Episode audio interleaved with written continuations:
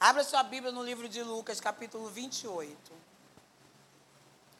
Enquanto você vai abrindo, eu quero dizer para você sobre essa questão de para construção precisa haver uma edificação e precisa haver produção, porque edificar é levantar a partir do solo. Existem pessoas que vai pegar o material e vai colocar lá. E aí pensa, irmão Amauria, se eu for construir uma casa de madeira, não vamos falar do tijolo que é mais comum aqui no nosso país. Vamos que eu pegue os tijolos, coloque assim, um em cima do outro. E ponto. Eu vou ter uma excelente construção? Então é a partir do solo. Diga comigo, tem que ter fundamento. Diga, tem que ter alicerce. Eu não posso pegar e ir colocando os tijolos, jogar o cimento, embolsar e tá tudo certo. Quando eu for escorar, vai desabar tudo. Apenas escorar. Então, quando eu estou edificando, eu estou levantando a partir do solo.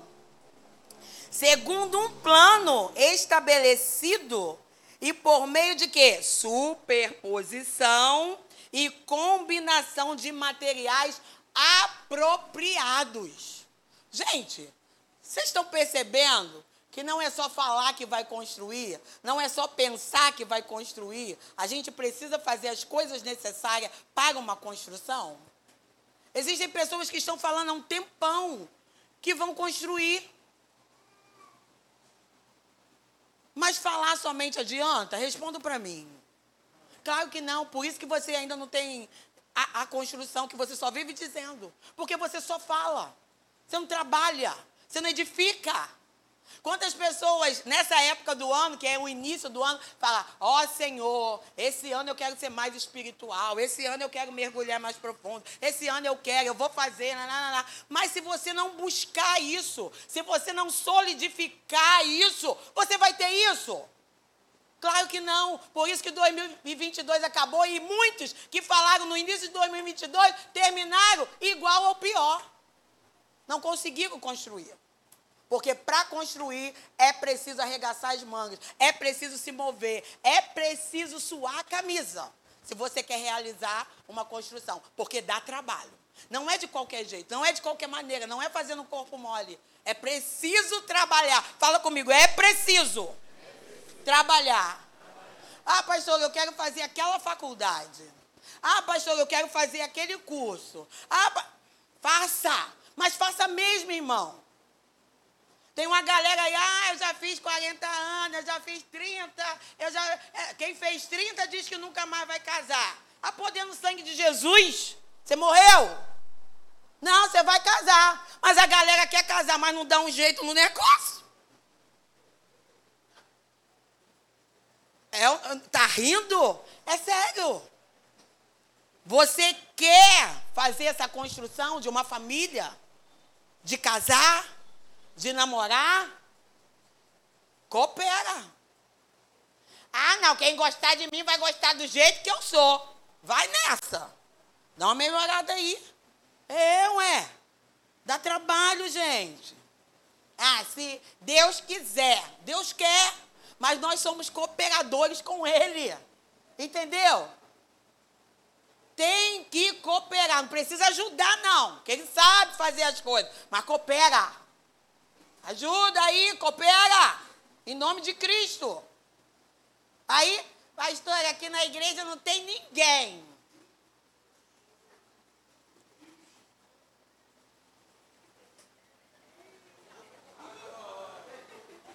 Vocês estão rindo de quê?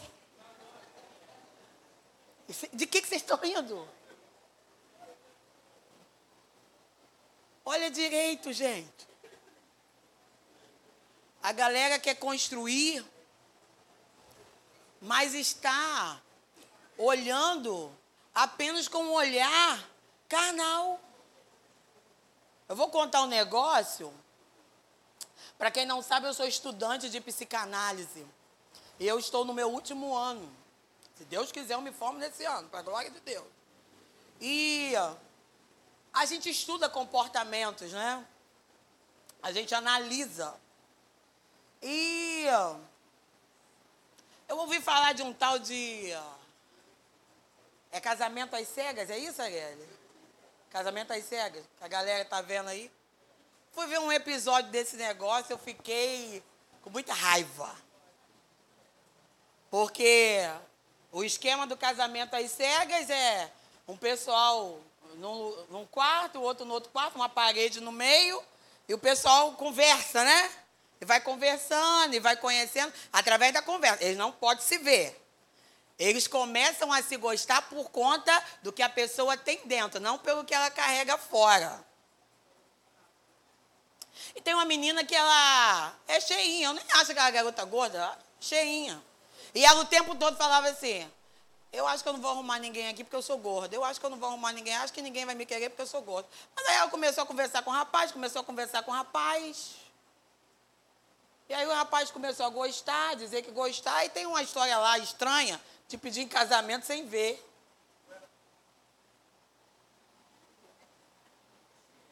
Mas eles se gostaram só pelo que ouviram. E aí eles só se conhecem depois que pedem casamento, que aí tem que se ver para colocar aliança no dedo.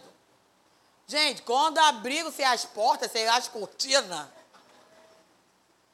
o rapaz que dizia que estava totalmente apaixonado pelo que ele ouvia, pela conversa que ele tinha e tal. Você é a mulher da minha vida, e pá, e pá. Eu falei, eu quero ver essa hora.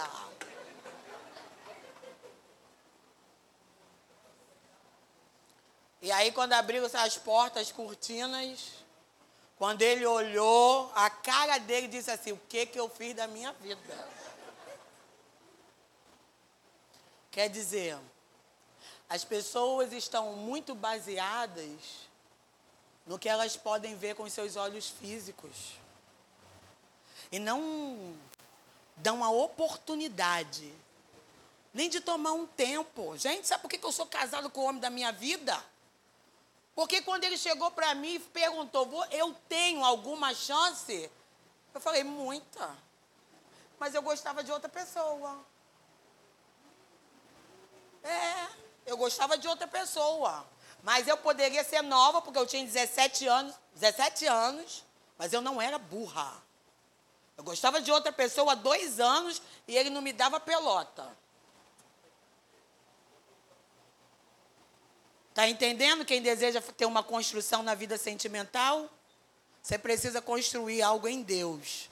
Para que você não fique somente com os seus olhos físicos. Para que você consiga enxergar além. E aquele exemplo daquele rapaz aí me deixou irada. Eu falei, ele perdeu uma excelente oportunidade de ter a mulher da vida dele porque quando ele olhou só o que estava fora, e ela não estava mal arrumada, ela, tá, ela cooperou, tá? Ela cooperou. Ela não estava mal arrumada, não estava nada não. Mas não tem o que o Senhor falou para Samuel? Samuel, eu não vejo como vocês veem. Porque Samuel, ele estava focado somente na Fala aparência, gente. Samuel estava focado somente na. Pois é.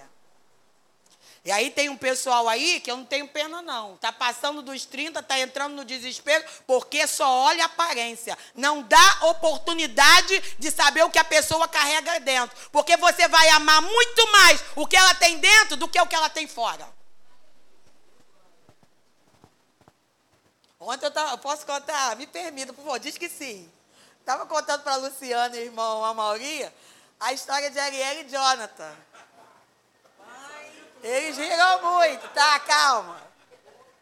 E aí, Ariel, ela tinha um padrão, assim como eu também tinha um padrão de escolha. E aí, quando ela viu que começou a gostar de Jonathan, ela, Deus, eu bem feito.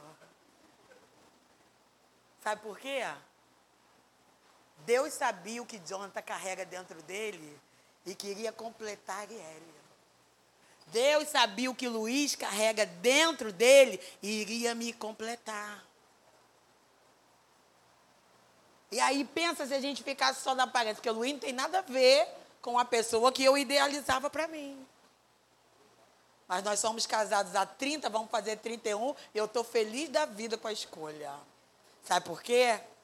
Quando eu tive que decidir, porque aquele camarada que eu gostava há dois anos, quando eu comecei a namorar Luiz, a namorar não, a conversar com o Luiz nas primeiras semanas, ele foi lá na casa da minha mãe. Vocês acreditam? O cara não me dava pelota. Numa segunda-feira, ele saiu do trabalho e foi lá na casa da minha mãe jantar. E eu fiquei como perturbada. Eu falei, e agora? Porque é dele que eu gosto. Mas Luiz é tão legal. Sabe o que, que eu fui fazer? Se eu fosse pelos meus olhos, eu iria continuar sofrendo, eu iria escolher ele, que nem ia dar pelota para mim depois. Eu fui para o joelho. Porque quem faz as suas escolhas no joelho não erra.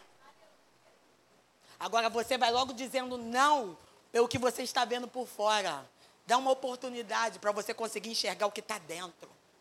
Porque quando você coloca defeito em todo mundo e você não consegue dar oportunidade a ninguém, não pense que o problema está com o outro, o problema está contigo. Vai se cuidar. Quem deseja construir um casamento sólido em Deus, desperta. Porque o tempo está passando e as oportunidades elas vêm e elas passam também. Eu, isso aqui não está no script, não. Mas eu deixo Deus me guiar naquilo que Ele quer fazer. Amém? Então, Lucas 14, 28 diz assim. Todo mundo abriu aí? Qual de vocês, se quiser construir uma torre, primeiro não se assenta e calcula o preço, para ver se tem dinheiro suficiente para completá-la? 29. Pois, se lançar o alicerce e não for capaz de terminá-la, todos os que virem rirão dele, dizendo: Este homem começou a construir e não foi capaz de terminar. Muitos estão começando construções sem se organizar primeiro. E a palavra do Senhor diz nesta noite para nós: qual de vocês que se quiser construir uma torre, primeiro não se assenta e se organiza e planeja para não passar vergonha, para não servir de chacota para o outro. Ah, começou, não terminou. Toda vez que começa, não termina. Já viu pessoas assim? Começa um curso, não termina. Começa. É, vamos falar das coisas também espirituais. Começa também a buscar o Senhor. Ah, está dando muito trabalho. Ah, vou começar a ir para EBD, vou começar a ir para consagração. Começa e não termina, é inconstante. E aí, acaba servindo de chacota, porque construção que se começa e não termina, às vezes a gente se torna motivo de chacota. E a palavra de Deus que está falando. Qual de vocês, se quiser construir uma torre, primeiro, não vá se organizar, não vá planejar. Não vá sentar e, e, e arquitetar tudo para ver como é que vai ficar. Aí, quando eu estava preparando essa mensagem, eu até pensei dessa forma. Existem pessoas que falam assim: eu vou do alicerce até levantar os tijolos. Porque o que eu tenho é para isso. Você planejou isso? Amém? Amém. Houve planejamento. Houve organização. Mas quantos começam de qualquer jeito? Não planeja, não se organiza. Eu lembro quando o, o, o avô de Quemuel, ele comprou um terreno que tinha lá umas cabeças de porco, era um monte de casinha. E só que um monte de casinha feia. E aí ele derrubou todas aquelas casas para ele fazer uma construção direita. Só que ele tinha uma situação na justiça e nunca saía. E aí aquele terreno que já estava cheio de entulho, começou a crescer um monte de mato. Porque o dinheiro que ele esperava não saiu. E aí, eu lembro que passou-se muito tempo. O terreno ficou sujo, abandonado. E aí, minha avó, que já partiu para o Senhor, totalmente movida pelo Espírito de Deus, foi lá, mas ela chegou com autoridade. E ela começou a chutar os lixos, as latas, porque antigamente era lata de óleo, né? As latas de óleo. E ela começou a chutar, eu repreendo esse espírito de miséria, de sujeira, tudo que está impedindo dessa obra ser construída, dessa obra ser levantada, eu ordeno agora, saia essa causa na justiça. E minha avó começou andando no terreno todinho. Gente, não demorou muito. A causa foi ganha, o dinheiro saiu e está lá. Eu nem sei quantas casas tem naquele terreno. O avô de Quemuel fez uma casa imensa, tem uma outra casa. O que é que você começou a construir, mas com o passar do tempo, por você ter desfocado de alguma forma, está desse jeito. Lixo, mato, mal cuidado, porque foi algo que você começou, mas você parou. Você parou. E existem coisas, irmãos, que nós planejamos, que nós começamos a edificar, mas a gente para, a gente não continua. E aí isso é porta aberta para Satanás fazer o que ele quer fazer. Ele paralisa, fala comigo, ele paralisa. Mas em nome de Jesus, Seja cheio do Espírito Santo e tome uma atitude. Se posicione. Comece a repreender os demônios que têm, de alguma forma, feito com que haja paralisação. Porque você precisa se posicionar diante dessa obra que você começou, mas você não terminou. E você sabe que está parada, está abandonada e está cheia de lixo e mato.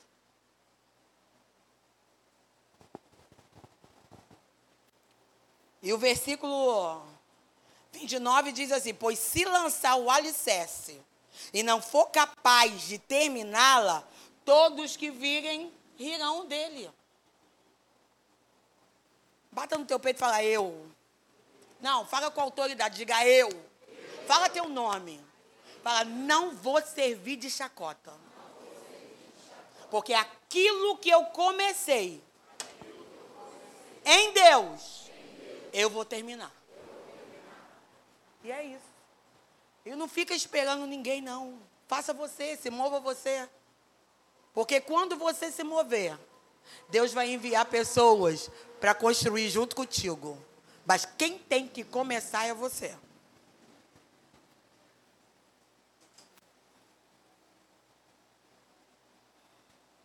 Para uma construção sólida e saudável, a gente precisa de organização. Fala comigo, organização. E o que é organização? É a forma como se dispõe um sistema para atingir os resultados pretendidos. Como é que se vai ter bom resultado de uma excelente construção se há bagunça? Se não tem organização? Acabou o dinheiro, a galera fica perturbada e começa a briga dentro de casa, porque começa a faltar uma confusão danada. Sabe por quê? Não houve organização.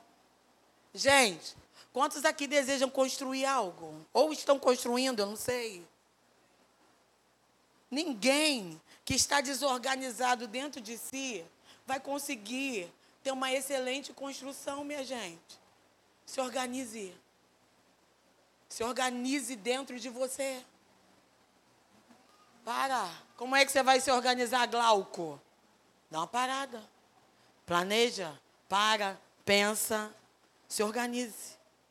Porque quando a gente para e planeja, eu, eu ouço o Diego falar assim, pô, esse curso que eu fiz, porque tem um sacolé aí que agora é o top das galáxias, né? Já, já chuparam o, o tablito? Não, eu era banana flambada, agora não é mais não, é tablito. Aí eu falei assim, a minha decepção maior é saber que o tablito de palito está 12 reais. O dele é bem melhor e está 8. Mas aí eu acho lindo ele falar. Sabe por quê, gente? Nós temos talentos. Existem pessoas que têm facilidade de fazer algumas coisas. Mas você vai ficar só nisso, no talento e na facilidade. Você não vai procurar se aperfeiçoar. Você não vai procurar crescer mais para que o seu trabalho, para que aquilo que você faz seja melhor. Não! Isso é comodismo. Porque se Deus te deu, você tem que despertar ainda mais o que ele te deu. E como é que você vai fazer isso? Estudando, se aperfeiçoando. Na época que eu era. Eu, eu sou ainda, né? Na, hora, na época que eu exercia a profissão de fotógrafa, eu ficava muito tempo lá no computador, olhando trabalhos de pessoas, de fotógrafos que eu sempre admirei, e, e, como é que se faz isso, e como é que é isso. Tá? Porque eu tinha um talento, eu tenho ainda, né? só que não exerço. Mas eu precisava melhorar, eu tenho que acompanhar as coisas. Agora eu aprendi a fazer as coisas lá com a minha tia, com a minha mãe. E aí, pensa quantos anos a minha tia e a minha mãe têm. E será que de lá para cá nada mudou? Nada. Eu vou falar uma coisa. O pessoal do gourmet, o pessoal do design, o pessoal aí está arrebentando. Eu jamais na minha vida poderia imaginar que existia um sacolé desse jeito. Não, que, não tem? Quando a gente antigamente tomava sacolé de que suco? E a gente achava o máximo. Só que a gente chupava, chupava até terminar, tinha perdido a cor, meu filho. E a gente falava, água pura. É. E tem gente que está igual o sacolé de suco. Não modernizou, não se aperfeiçoou. O que eu aprendi lá atrás com a mãe, com a tia, sei lá, com a avó, o sonho da minha mãe era que eu fizesse boneca e enfeitasse bandeja. Olha para minha cara. Olha para minha cara. Eu fui para o curso de boneca. Ai, Jesus. Boneca de pano. Fui. Curso de bandeja, quando eu olhei a cara da bandeja, eu tá repreendido. Mas se eu quisesse seguir, tem uma boneca bonita aí que o pessoal está fazendo. Uma boneca que custa dois mil reais. Tem uma irmã lá na Rema que faz, é Baby Barney, Barney, Barney. Newborn. É isso? É, é isso aí. Uma boneca que parece criança de verdade. Tem uma, irmã lá na matriz que vende uma boneca dela. Dois mil reais. Agora vai ela ficar com aquela boneca de feltro que minha mãe me botou no curso lá. Na, Reborn, bebê reborn. Entendeu o que eu estou falando? O negócio está moderno. Então eu, diga eu, naquilo que eu faço, preciso me aperfeiçoar. Preciso buscar conhecimento. Isso.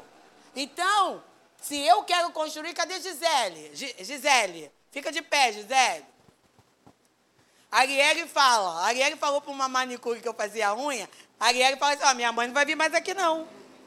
Minha mãe não é apegada. Cada época ela está com uma. Gente, se tem uma pessoa na minha igreja que faz a unha do jeito que eu gosto, por que, que eu vou fazer com o pessoal lá de fora? Vou fazer com ela, Gisele. Com ela. Olha bem para a cara dela.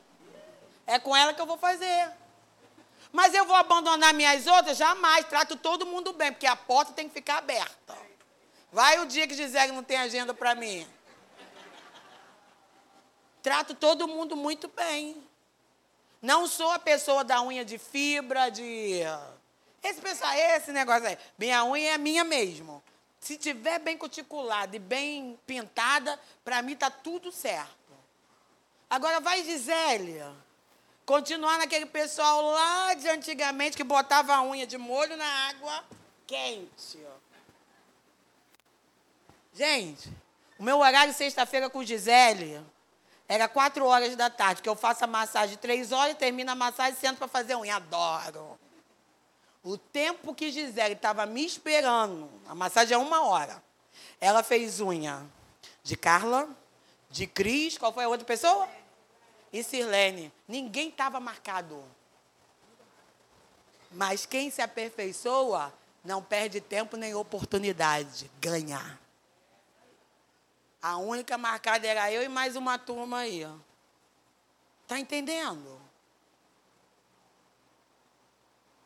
Mas se você quiser ficar aí na sua zona de conforto e não se mover para ter uma excelente construção, o tempo vai passar.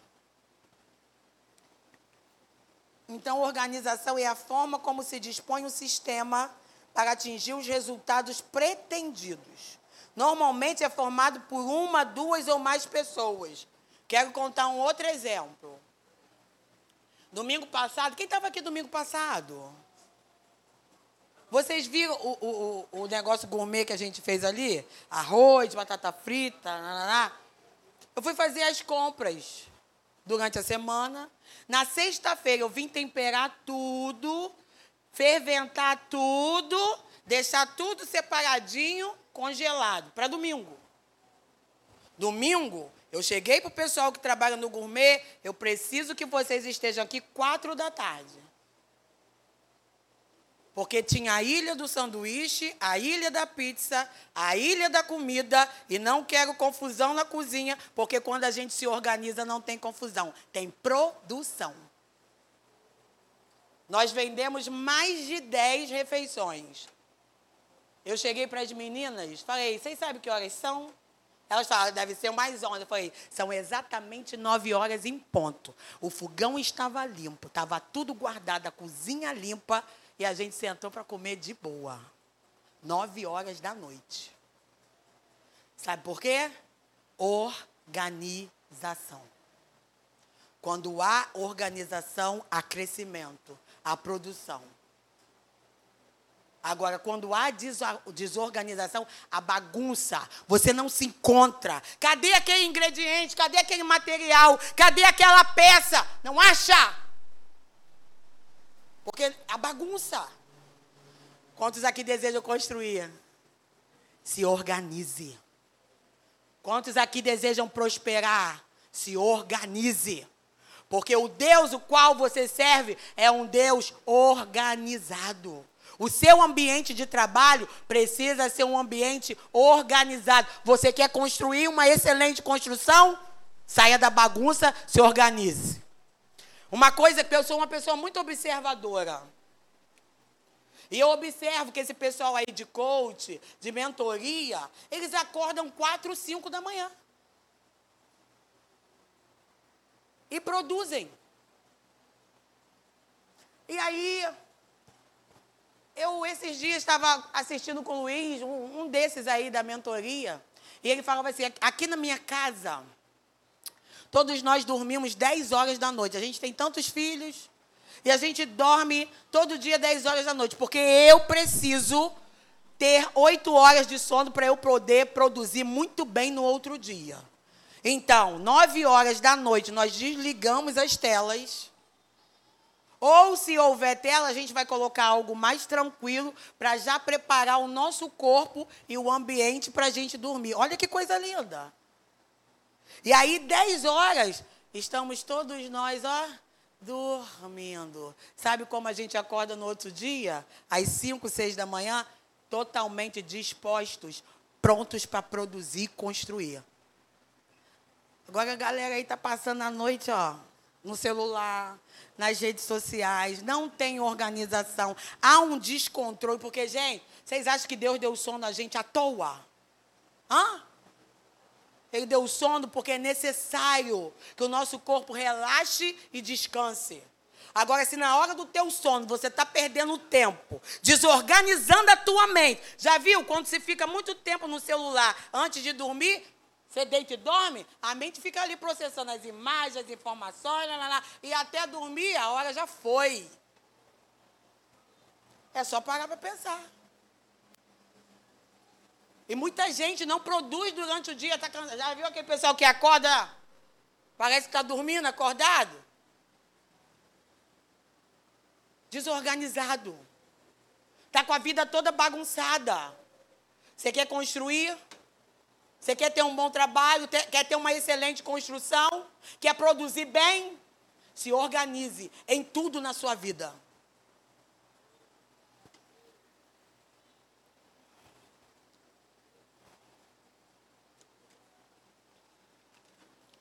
O Deus que nós servimos é um Deus organizado. A prova disso é a sua criação. Gente, eu quero perguntar a vocês: Deus tem ou não tem o poder de fazer tudo num dia só? Fala comigo. Mas pensa, Léo. Tudo num dia só. Ia ficar até meio confuso, né? Ia acontecer. Mas a Bíblia diz assim, ó, porque no primeiro dia Deus fez isso e isso. No segundo dia, isso e isso.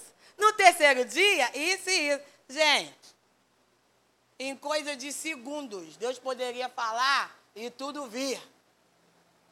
Tudo acontecer. Mas digam, meu Deus é um Deus organizado. Para o primeiro dia ele planejou isso. Para o segundo dia, isso aqui. Para o terceiro dia, isso aqui. Aí tem uma galera que está muito abaixo de Deus, quer fazer tudo na mesma hora, no mesmo momento, quer tudo para ontem. É para ontem. Que eu estou com pressa. Agora está na moda falar, eu sou. A pessoa que é muito agitada, como é que é? Hã? É nem imperativo. Proativo é o quê? Eu sou proativo, porque até a palavra é bonita, é chique. Eu sou muito proativo, eu quero tudo, é, é imediatista. Mas só que nesse negócio da gente ser imediatista, a gente não planeja, a gente não se organiza, a gente embrulha, e manda.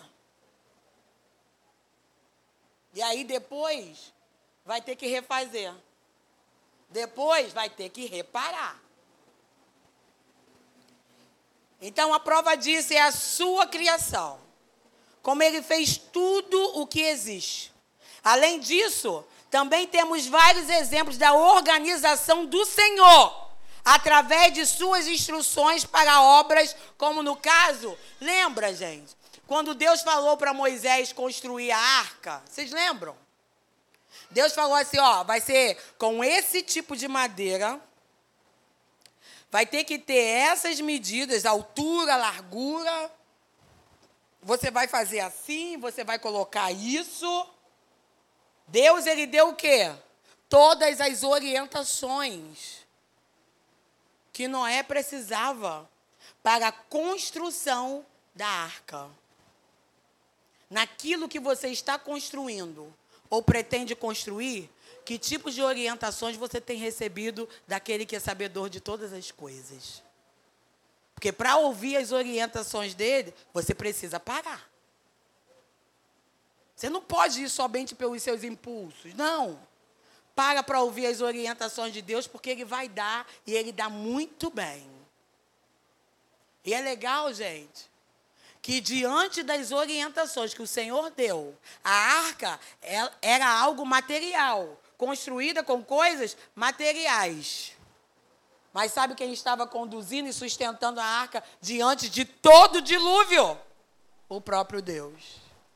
Faça do Senhor o alicerce da sua construção, porque vai vir todo tipo de tempestade, vento, até mesmo dilúvio. Mas ela vai resistir. A sua construção vai resistir. Abra a Bíblia no primeiro livro de Coríntios, carta, né? 14, 40.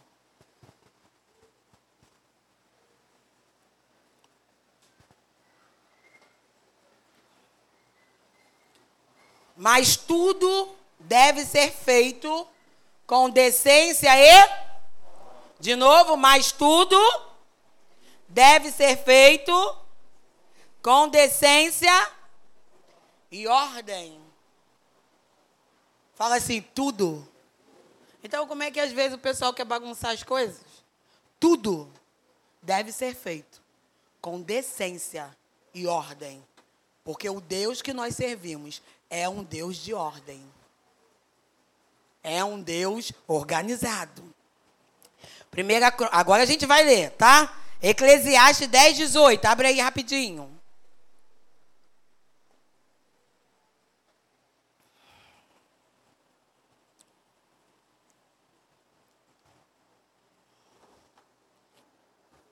Agora vai ficar um pouco estreito. Pega a toalhinha aí dentro da minha bolsa, por favor.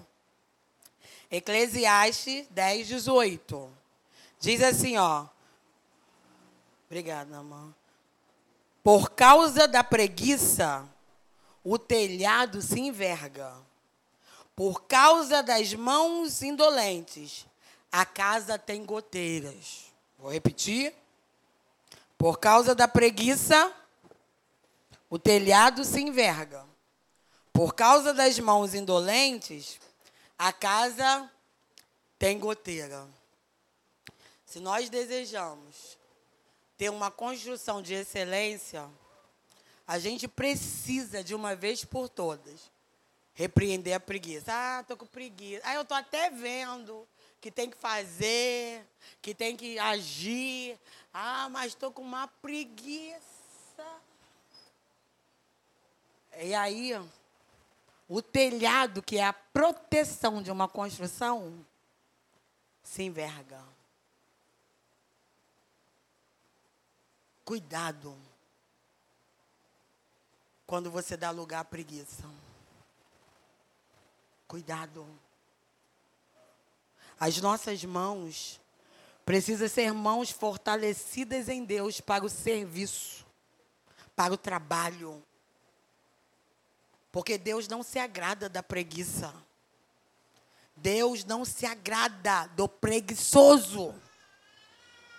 Então, se por algum momento na tua vida você tem dado lugar à preguiça. Em nome de Jesus, repreenda isso. Porque a preguiça vai impedir que você construa. E ainda vai levar à queda o que você tem. Por isso que a Bíblia fala assim, ó, vai ter com a preguiça, com a formiga preguiçoso. Porque a formiga trabalha. E o preguiçoso, ó, fica olhando a banda passar. Ó céus, ó vida. Tudo acontece para todo mundo. Mas o que, que você está fazendo? 1 Crônicas 6,32. Você pode abrir aí? Pessoal da célula terça-feira tem muita anotação para vocês, hein? 1 Crônicas 6,32. Acho linda essa palavra. Eles ministraram o louvor diante do tabernáculo da tenda de encontro, até quando Salomão construiu o templo do Senhor em Jerusalém. Eles exerciam suas funções de acordo com as normas estabelecidas. Diga para mim, havia louvor e havia normas.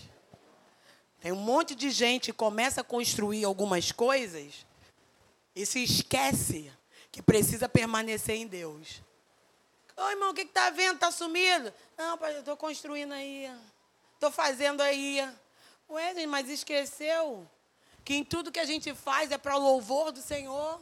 Diga comigo, havia louvor. Havia trabalho. Havia funções.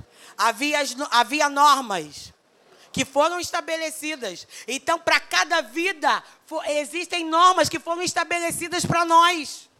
Se você deseja construir a tua vida em Deus, existem normas estabelecidas para você que deseja construir uma vida em Deus. E tudo que a gente fizer é louvando a Deus. É para o louvor dele, é para a glória dele. Às vezes, Luiz lava a louça lá em casa.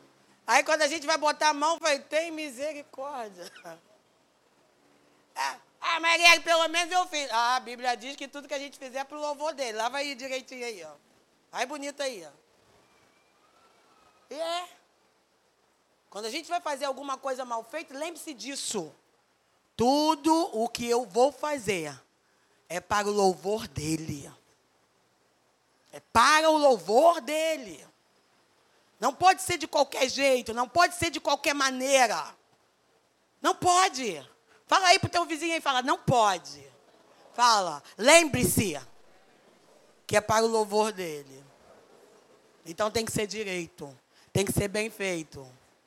Vai fazer um sacolé, tem que fazer direito mesmo.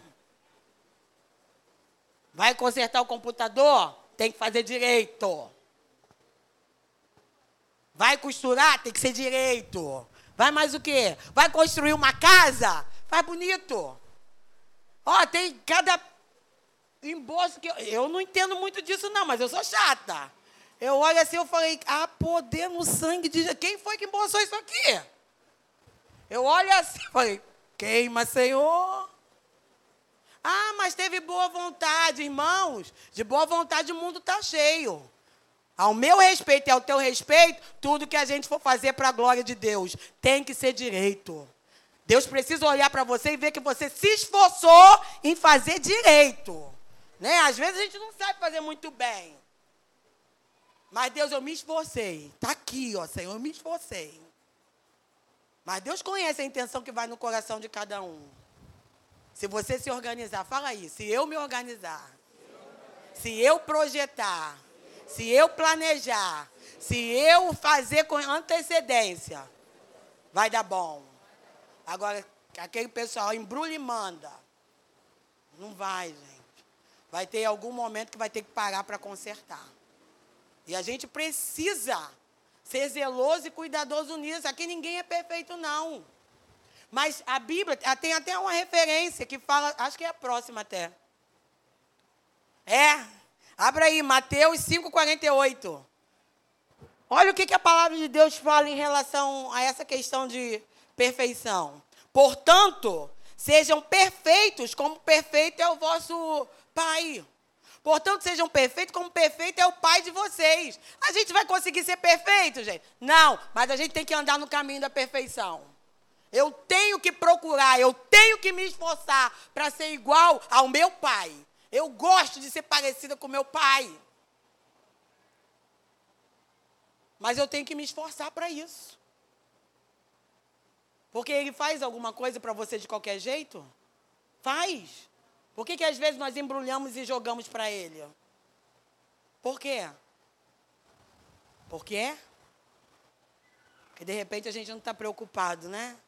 A gente não se organiza. Muitos não conseguem vir para as reuniões de consagração, não é porque não tem tempo, não. É porque não se organizou. Muitos não conseguem estar aqui domingo de manhã no café e na EBD, não é porque não está podendo, não. É porque está com preguiça. Mas por causa da preguiça, o telhado enverga. Cuidado. Cuidado. Quantos aqui desejam construir uma excelente construção? Toma tino na vida.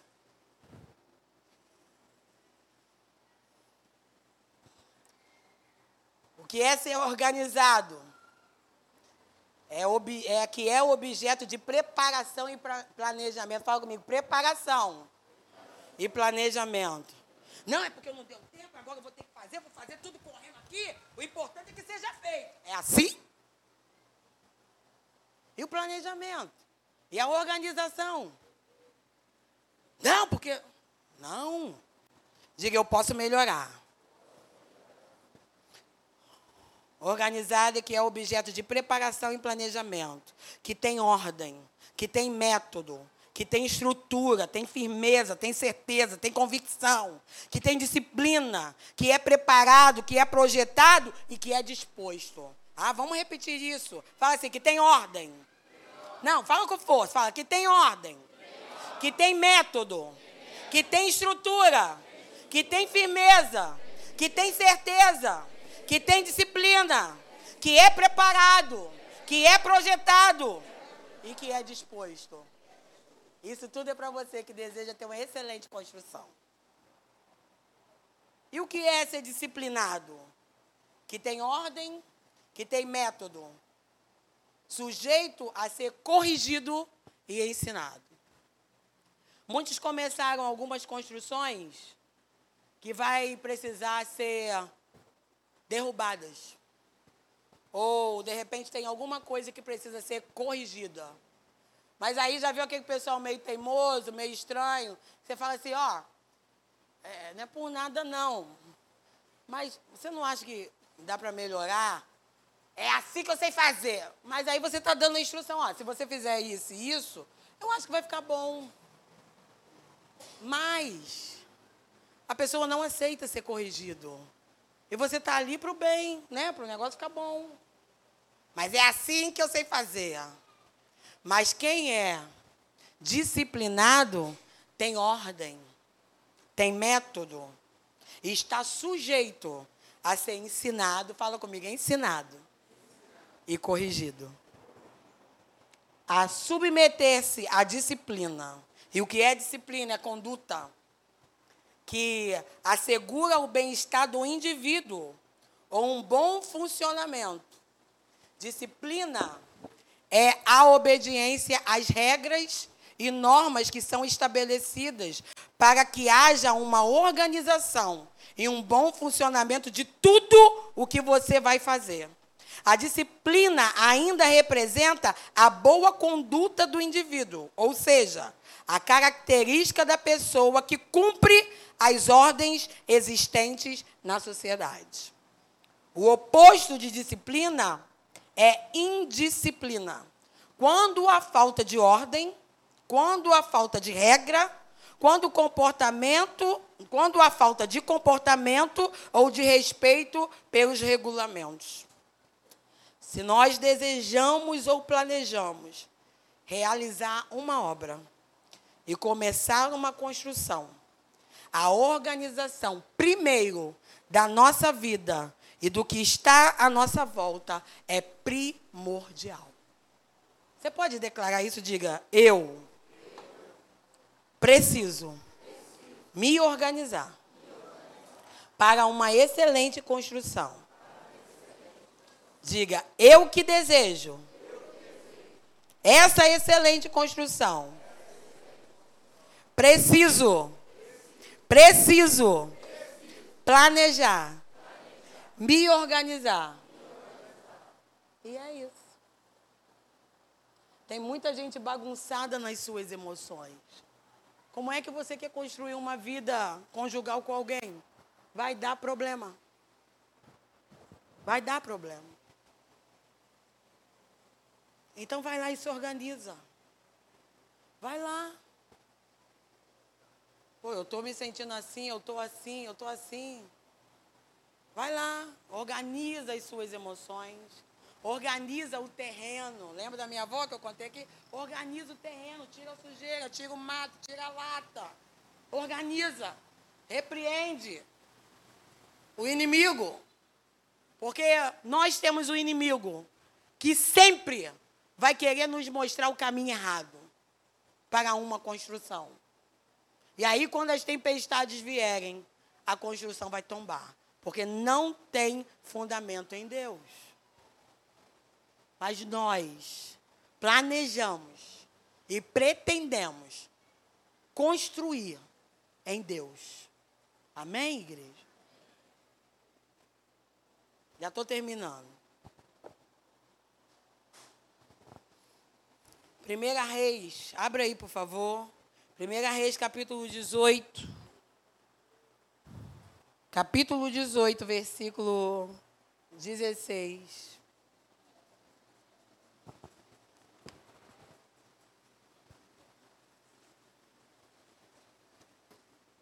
Dezoito, dezesseis.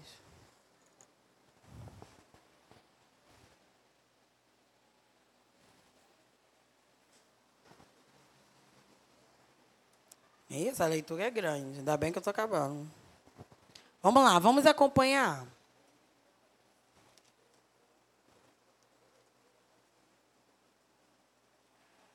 O irmão Amauri até falou um pouco dessa passagem bíblica hoje aqui na pregação pela manhã. Quando ele falou a referência, Luiz, ó, a minha pregação aí, ó.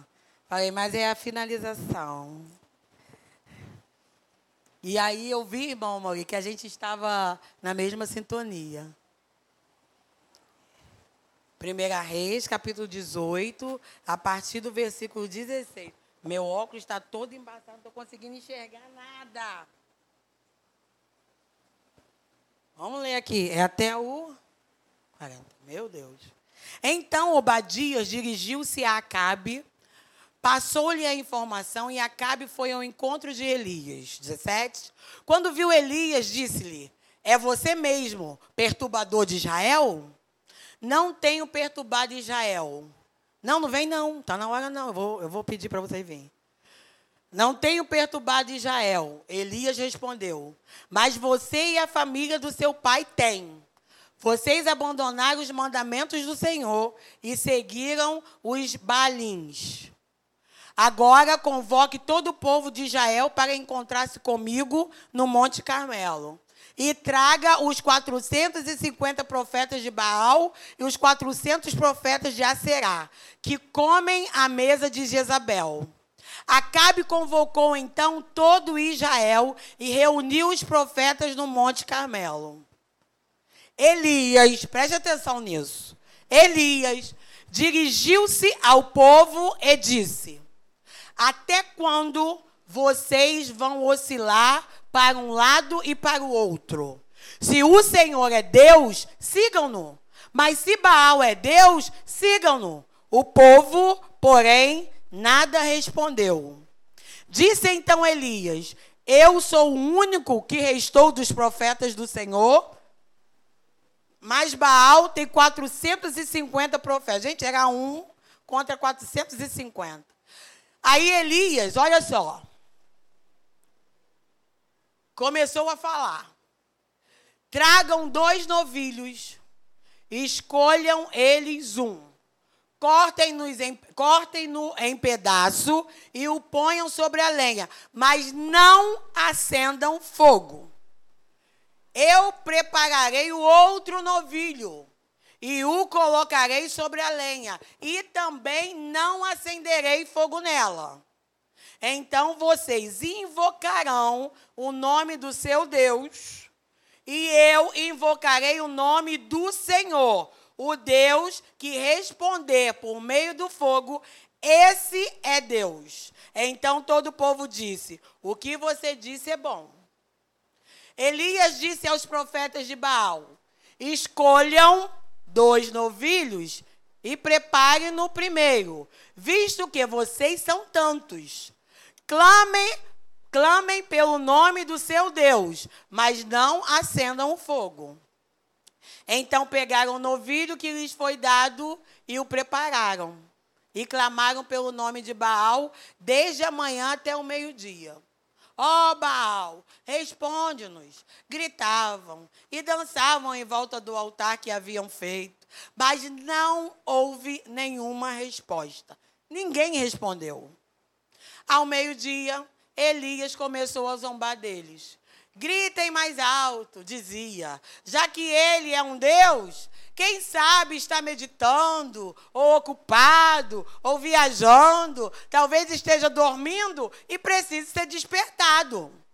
Então passaram a gritar ainda mais alto e a ferir-se com espadas e lanças, de acordo com o costume deles, até sangrarem. Passou o meio-dia e eles continuaram profetizando em transe até a hora do sacrifício da tarde. Mas não houve resposta alguma. Ninguém respondeu, ninguém deu atenção. Então Elias disse a todo o povo: aproximem-se de mim. O povo aproximou-se. E Elias, o que, que Elias fez? Para aí, por favor. O que, que Elias fez? Foi logo orando? Foi logo profetizando? O que, que Elias fez? Vamos lá? E Elias reparou o altar do Senhor, que estava em ruínas. Depois, primeiro ele reparou o altar. Depois, apanhou doze pedras, uma para cada tribo dos descendentes de Jacó a quem a palavra do Senhor tinha sido dirigida, dizendo: Seu nome será Israel. Com as pedras, construiu um altar em honra ao nome do Senhor e convocou ao seu redor, ao redor do altar, uma valeta na qual poderiam ser semeadas duas medidas de sementes. Depois, arrumou a lenha. Vocês estão prestando atenção na sequência. Primeiro ele reparou o altar, depois ele pegou 12 pedras, e aí ele fez uma vala em volta, e aí depois ele arrumou a lenha, cortou o novilho em pedaços e o pôs sobre a lenha. Então lhes disse: Encham de água quatro jarras grandes e derramem-na sobre o holocausto e sobre a lenha. Façam-no novamente, disse. E eles o fizeram de novo. Façam-no pela terceira vez, ordenou. E eles o fizeram pela terceira vez. A água escorria do altar, chegando a encher a valeta. A hora do sacrifício, o profeta Elias colocou-se à frente do altar e orou. Para aí, por favor. Elias, gente, ele era profeta do Senhor e era um homem muito ousado. Fala comigo, ousadia. Elias tinha um relacionamento com Deus íntimo e profundo. Mas a gente viu que, mesmo diante de um grande desafio, ele já não foi logo orando. Ele já não foi logo profetizando. Fala comigo, ele se organizou. Às vezes a gente começa algumas obras ou algumas construções sem organização e a gente quer que Deus se manifeste na bagunça. Primeiro ele arrumou. Primeiro ele reparou o altar. Primeiro ele colocou o que precisava ser colocado. O que eu entendo aqui é que Elias fez o que ele tinha que fazer antes de querer que Deus se manifeste. Você quer ter uma excelente construção? Faça o que você tenha que fazer. Porque depois que você fizer o que você tiver de fazer, o Senhor vai se manifestar. Porque a palavra diz que depois que ele colocou tudo nos seus devidos lugares, depois que ele deu todas as coordenadas, ele orou e lambeu tudo, até a água. Houve surpresa eles foram surpreendidos. Quando nós nos organizamos e planejamos e colocamos a construção diante desse Deus que pode todas as coisas, nós seremos surpreendidos por Ele. Mas tem que haver planejamento, tem que haver organização. E sendo assim, a gente vai arrasar. Se coloque de pé.